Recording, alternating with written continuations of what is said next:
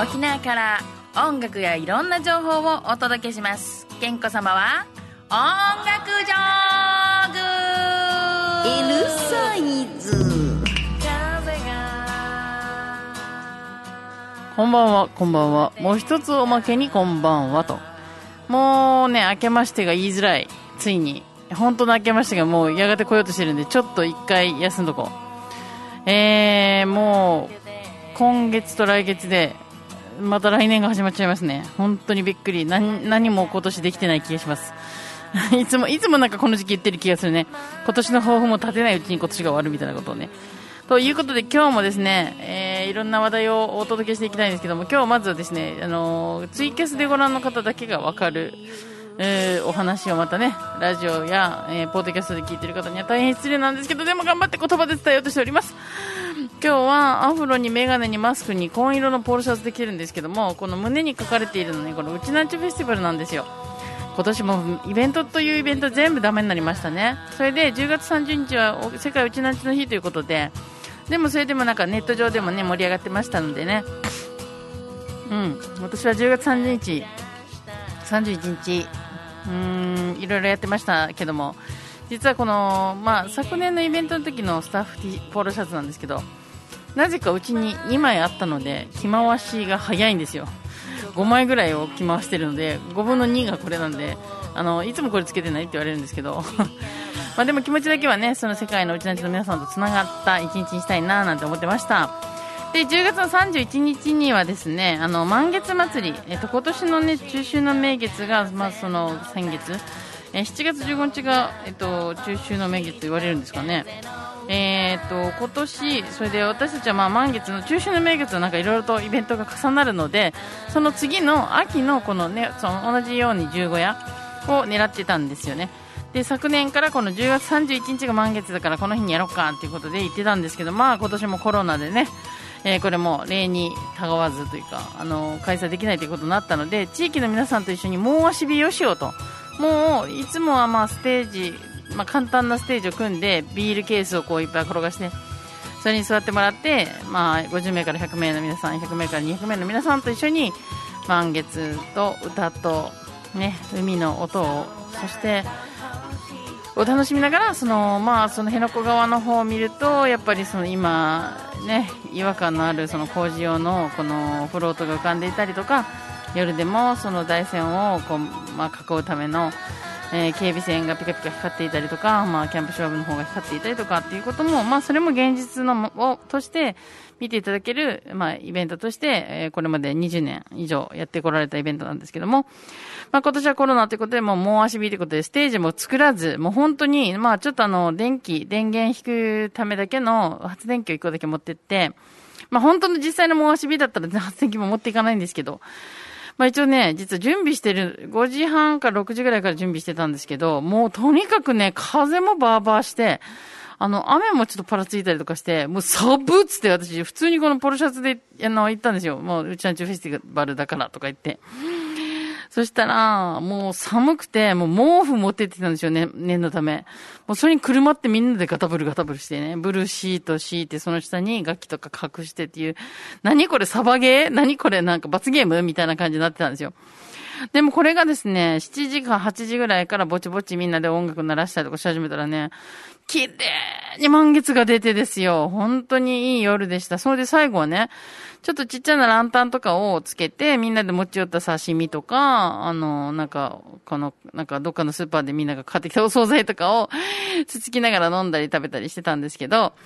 その、まあ、一通り終わった後に、じゃあ9時、8時から9時の間ぐらいに、じゃあ終わろっか、帰ろっか、みたいにした時に、パッとランタン消したら、全然消しても見えるぐらい月明かりが明るくて、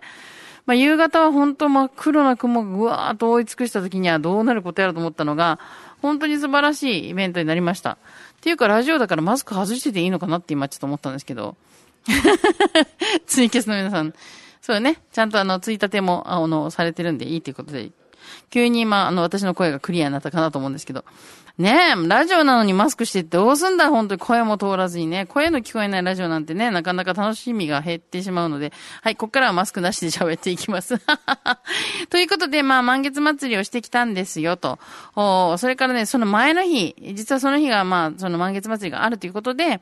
うん、2日間の公演のうち、その前の日、10月30日しか行けないですよということで、えー、お誘いを受けていてまいりました。あの、ガレージセールの、あの、ゴリさんの方がね、なんかどうも目立っていますけども、川田さん、実はね、俳優としても、えー、それから今回はその、お芝居のこの演出の方でも関わっていらして、えー、あの、お芝居を見てきたんでしょう。今タイトルどう忘れしたんだと紹介したいと思うんですけど、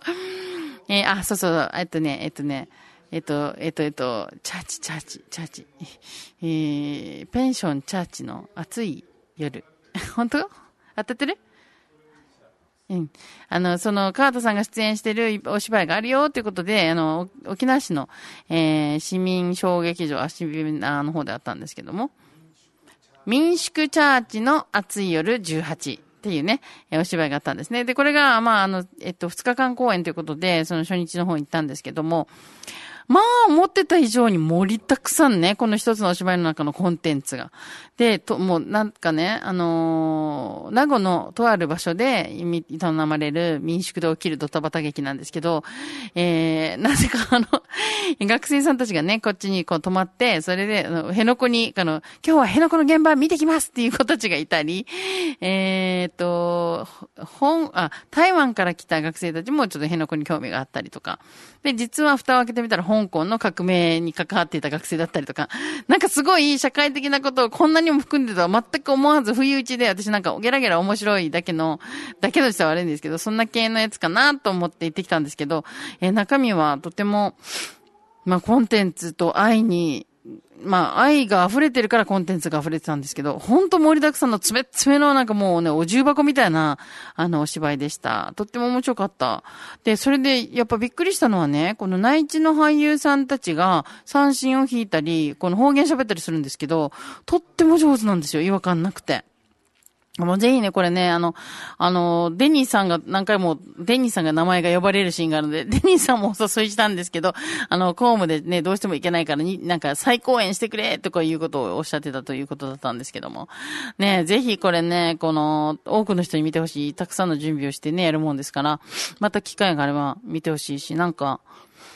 まあ、ビデオなんか出ればいいなと思ってます。本当にね、濃密で濃厚で面白い、お芝居でした。ということで、まあ、10月もね、なんか大したイベントもそんなにない中と思ったんですけど、実はですね、今回、えー、どっから行こうかなと思ったんですけど、パンチあるとこから行きましょう。まずは、あの、今、うんと、某、あれの方が、今、音源の方がね、この CD じゃない方が用意されてる ?CD もいける？CD いける。ごめん、じゃあ CD から行きたいんですけど、CD は腹切りゾンビの、え実はですね、その、10月、久しぶりにライブハウスでのライブ見たんですよ。えー、10月の24日に、えー、那覇市のサイバーボックス、久米に、久米にあります、サイバーボックスで、腹切りゾンビのレコ発があったんですよ。で、メカルジンとか、ベバスカとか出てたのですが、まずは腹切りゾンビの曲を聴いてもらいたいなと思います。えー、っと、なんて言ったらいいんだろうなもうなんか普通にハード、なんかね、なジャンルがね、すごい、よ、もういい、聞いてください。腹切りゾンビの腹切りハイウェイというアルバムが出ました。その中から、酒を飲むぜ。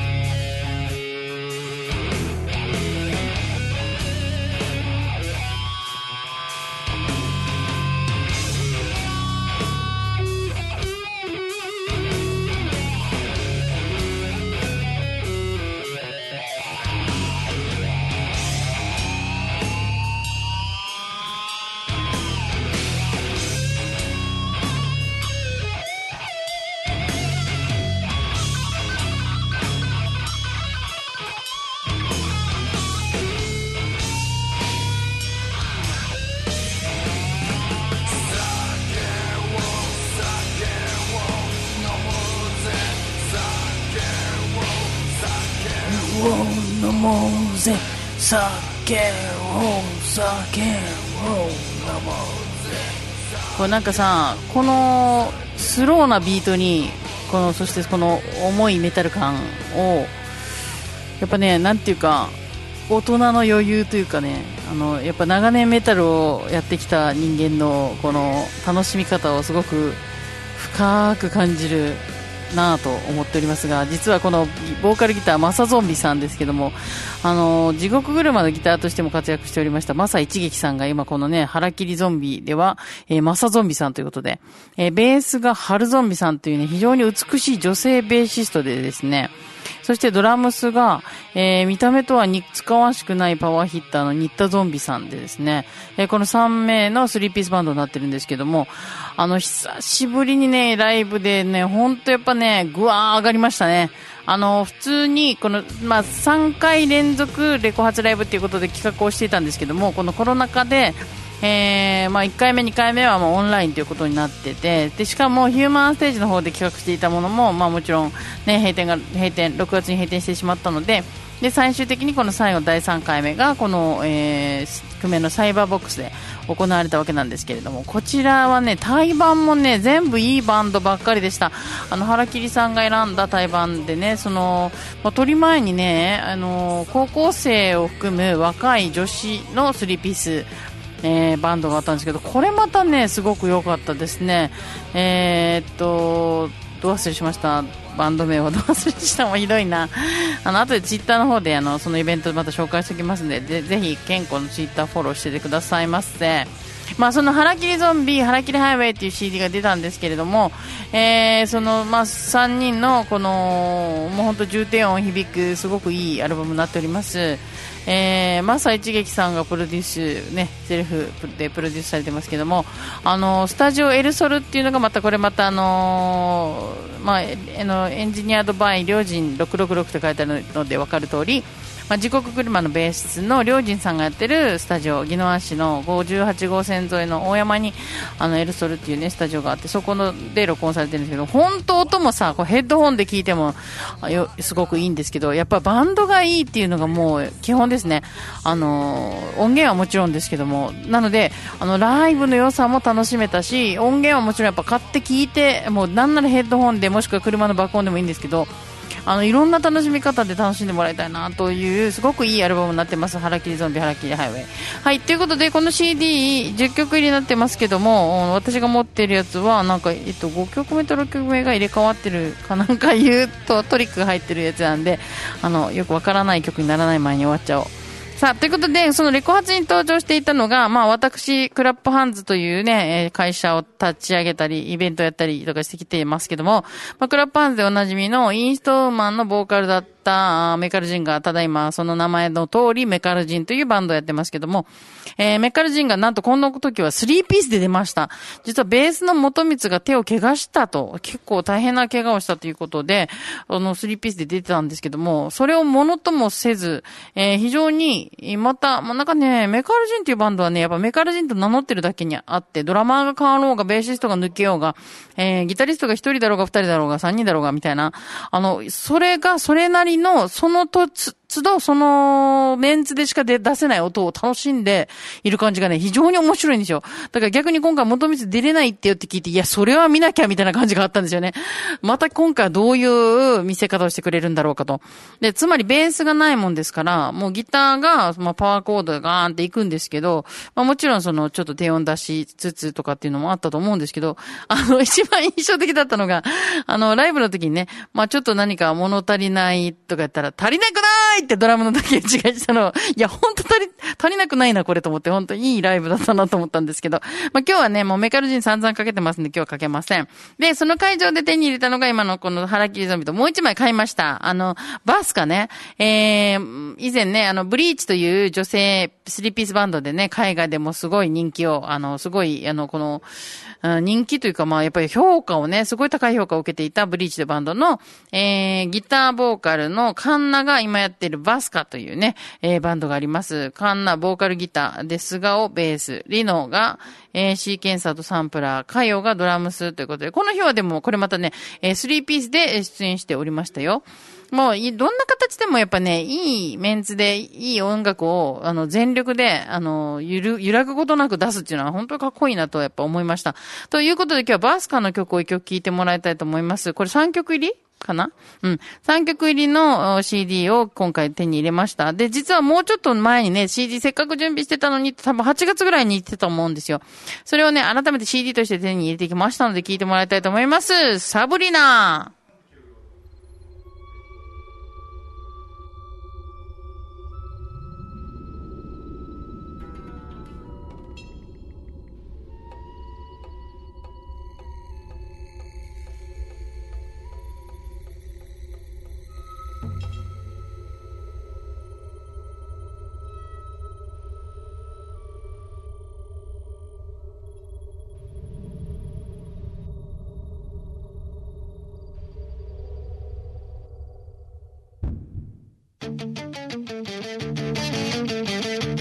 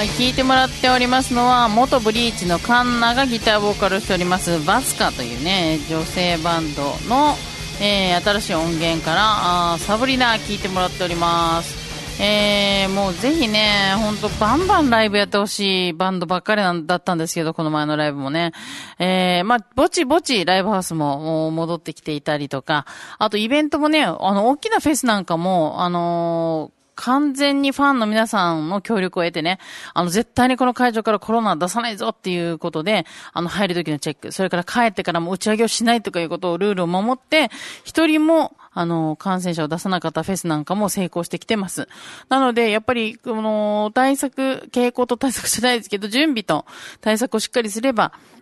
うん、ライブという世界も近い将来完全に戻すことができるんじゃないかとはは期待したところです。ただ、まあ、やっぱりそのコロナがある前のような勢い、同じような勢いに戻ってこれるというのはやっぱすごく難しいことなのかもしれません。でもやっぱり音楽好きな人たちがしっかり支えてね、えーそういう世界をまた、また新たな世界を作り出していければなと思っております。えー、さあ、ということで、新しい音楽というところでまた、あの、これね、実は今日、偶然なんですけど、今日ですよ。私、あの、なんか携帯チャカチャカいじってたら、ビューってお知らせが来て、なんか誰かがライブを始めましたみたいな、なんか LINE のお知らせが来て、見たら、実はこのバンドのボーカルだったんですね。えー、ご覧になったでしょうか？今年の2月に行われました、琉球放送創立65周年特別番組、琉球歴史ドラマ、尚円王、えー、 presented by au 沖縄セルラーのね、えー、尚円王というね、ドラマがありました。ね、えー、この尚円王、実はその、まあ、昨年の10月31日、えー火災が起きて、あの、首里城の方で火災が起きてもう1年ということで、今回のね、首里城祭は、まあ、本当にこの、しめやかにだけど、厳かにだけど、あの、しっかりと、あの、こ今年も開催されたわけなんですけども、やっぱりあのね、えークランクアップの日に火災が起きたっていうのが本当にもうなんか、すごすぎてね、タイミング的にも、まあ、ショックも大きいし、だけど、なんか、やっぱ考えさせられるタイミングだったなって昨年も多分そういうふうに言ったと思います、私も。あの、失ってしかわからなかったことあるじゃないって、今まで舐めとったでしょうがって、その、首里城なんかね、観光客が行くとこと思って舐めとったでしょって、そうじゃない。失ってみて分かったでしょ。どん、なんでこんなに胸が痛むのか、なんでこんなに涙が溢れるのか、もう一度考えて、次にこれを再建するからには、さあ、立ったおしまいじゃなくて、終わったた修理場だよっていうところに、やっぱり私たちがお金を寄付するだけじゃなくて、建てたからにはまた通うし、自分こそがこの、あの、修理場を語れるぐらいにまでね、みんなが、あの、本当に愛していく、えーと、施設になっていけたらいいなと、あの、歴史をちゃんと刻んで、私たちもそれを積み上げて、繋いでいける人間であったらいいなと思ってる中、この荘園王のドラマが2月に行われました。そのテーマソングを作ったのが実はブンバというね、沖縄国際大学で結成された、えーバンドなんですけども、まずはこの曲から聴いてもらいましょう。そ、あ 待ってよ、ごめんね。えー、その朝の向こう。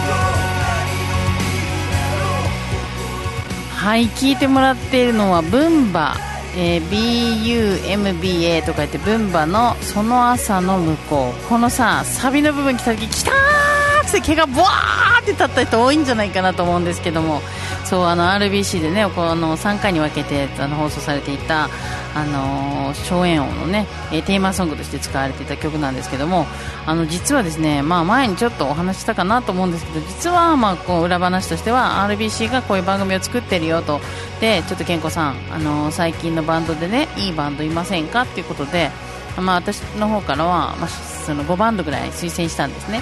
でその中からこのバンドがあのいいですねとこのバンドを紹介してもらえませんかということでそれでおつなぎしたんですよで、まあ、あの著作権の権利関係とかもあるのでそのバンドと直接契約させて大丈夫かなっていうところでちょっと丁寧にこうつなごうと思ってたんですけど実はこのバンドのボーカルゆいちくんはあのジョニー・ギノワン師匠のあの息子さんでもあってあジョニーさんとこだからあの じゃあもうレーベルはお父さんとこで大丈夫よねっていうことでお任せしたんですね。なので、まあ、途中からは私はもう本当に完全に繋いでそのまま手を引いているので、その詳しい、そのやりとり、途中のやりとりは、あの、聞いてはなかったんですけども、え、今日納品しましたっていうのの連絡が来た時に、で、実は、ま、番組も、あの、ね、作られていく中で、もちろん、この、部外費、まだでき、できて、本当に公開されるまで聞かせられないんですけど、やっぱ繋いだご縁ということで、一回聞かせてもらった時ね、ゾワーもう何？ちょ、ちょっと待って。何？この曲、え？既存曲じゃなくて？何？って言ったら、書き下ろしだそうです。このドラマのために書き下ろしたっていうのがね、どんだけクオリティだからお前。この20代のバンドがね、書く音楽として、しかも、このドラマが決まった後、ジョニーさんから電話があってね、健康、ありがとうね、つって。実はよ、って、わた家族はよ、この荘園王の血筋だわってって言って、ちょ待ってみたいな。また毛がボワーっつって。わかります？私別に、すごくエコひいきしたことは一つもなくて、ただやっぱ自分が今こういうドラマにね、適してる。しかもやっぱり、このいい勢いのあるバンド出したいなと思って5番と推薦した中から、選んだのは RBC さんですよ。別にプロフィールがどうこうとか誰の息子だとかなんとかって言ってなくて。で、そ、それが選ばれたのがこのバンドで、それでおつなぎしたら、血筋が、こう、なんかのご縁だよということで、だから本当に感謝してるよということで電話かかってきてですね。いや、私もジョニーさんにはもうたくさんご恩がありますから、いや、なんかこんなことでね、なんかこう、こう、お返しの一端というか、ちょっとでもお返しできたなら嬉しいと思いました。という、そのまあ、息子のゆういちくんとも、だからそういうご縁があるんですけれども、えーその中で実は今日の話って言って、さっき言いつばびれたんですけど、その LINE にお知らせが来て、あの、誰かがライブを始めましたよということで見てたら、このゆういちくんが、あの、ソロで、えーなんて名前だったっけ？ぬか漬け太郎じゃなくて、ぬか漬け、b ボーイって、だったかな？名前で、あの、弾き語りをしてて、しかも今日初めて今配信してますっていう一番目のお客さんになっちゃったんですよ、私が。それで、あの、え、ケンコさん？つって爆笑されて、いや、笑いすぎや、つって言ってたんですけど、なんかね、次の曲を弾き語りで弾いてたんですけど、なんかやっぱバンドでやるのと、その後弾き語りでやるの全然違ったんですけども、すごく印象違う。けど、これもいいなと思ったので、まずはまあ今日音源はバンドの音源しかないってことだったので、一応音源だけ先に分けてもらいました。で、これが、えーっとね、Sun Rises Here っていう曲ということですので、これを聴きながらね、えーお別れに向かっていきたいと思います。えー、文馬で Sun Rises Here。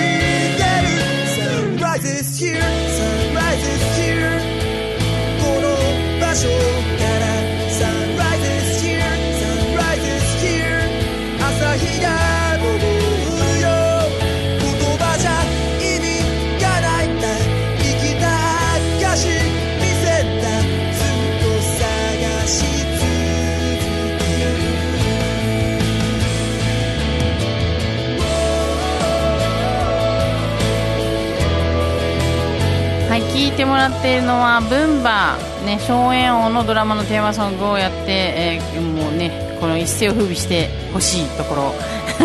だけど今日は、あの、このボーカルのゆういちくんが、ぬか漬け b ボーイって名前で、弾き語りをついに始めましたよっていうところでね、まだ全然最初私が一人で見てる感じで、コメント欄もなんか私が埋め尽くして申し訳ないんですけど、偶然見ちゃったんでね。で、それでまあ5名ぐらいしか見てなかったんで、今後ね、彼が弾き語りをしていくと思いますので、ぜひ、あの、LINE ライブとか、なんかいろんなライブの形で多分今からやっていくと思いますんで、あの、人がやってるのを見て、モテてるのを見て、モテたいって言ってたんで、ぜひモテはやしてやってください。あの、ミュージシャンはやっぱ褒められて伸びる子が多いですから、ぜひみんなで褒めたり、あとなんかこう、スタンプをしたりできるんですよ。なんかハート送ったりとか、なんか飴玉送ったりとかできるんで、そういう参加の仕方でみんなでなんか盛り上げていって、今はライブ行けないことが多いかなと思うけど、そのせっかくでですからライブ配信ではどんどん絡んでね、あの見てるよっていうことが伝わるだけでも元気が出るんで、ぜひ皆さんミュージシャンをしっかり支えるのは、あの、お金かけなくてもできる支え方たくさんありますから、応援していってください。で、こういう番組を通じて聞いてもらって、出会ってくれる人がいたらいいなって思います。えー、ということでね、えー、11月、このね、まあ、首里城祭、私も、なんかね、結局ずっと首里城行行こうかな、どうしようかな、もじもじして、やっと行ってきました。で、その、その再建に関わる人たちの思いとか、技とか、たくさんの人たちのこの動きを見て、ああ、もう、うん、ぐずぐずしてる場合じゃないし、本当に首里の地元の人たちもすごい頑張ってね、その復興を、あの、しっかり支えていこうとしてる皆さんを見たらね、私たちがぐずぐね、この外野がね、あの、ぐずぐずしてたらダメだなって、やっぱりしっかりしていかないとと思いました。改めて、この開催から1年、気を引き締めて、えーそれからまた私たちの首里城と言っていけるようにね、えーしっかり再建を、あの、支持、支援していきたいと思います。で、その、首里城だけじゃないですから、やっぱり沖縄の自然とか文化とか、ね、壊さなくていいものを壊そうとしているものはしっかりやっぱり止めていかないといけないというのは私の気持ちは変わりません。あのね、火災で失ってわかる、ね、寂しさ、悔しさあるじゃないですか。それってお金と引き換えに壊したものと、あの、もう止めれたのに止めれなかった、もしくは止めればよかった、壊して失って分かったで遅いので、なるべく失わない前に、えーしっかり大切なもの大切だと思える感性を持って守る。守らないと残らないものたくさんあるのでね、えー音楽も文化も工芸も伝統芸能も何でもそうです。えしっかり私たちの意識を持ってね、守ってきたらと、今日はこの世界のうちのちフェスティバルのポロシャツを着て、えー沖縄県民の一人として、えお届けさせていただきました。さあ、来月はついに12月になっちゃいますけどね、えーみんなで、えー大事にしっかり1年の締めくくりしていきましょうね。はい、来月は私の誕生日もありますので皆さんね、よろしくお願いします。何がよ。それじゃあまた、えー私のこ詳しくは一番ツイッターで発信してます。健康沖縄で検索してください。お相手は KEN とだ子供の子、健康でした。またねー。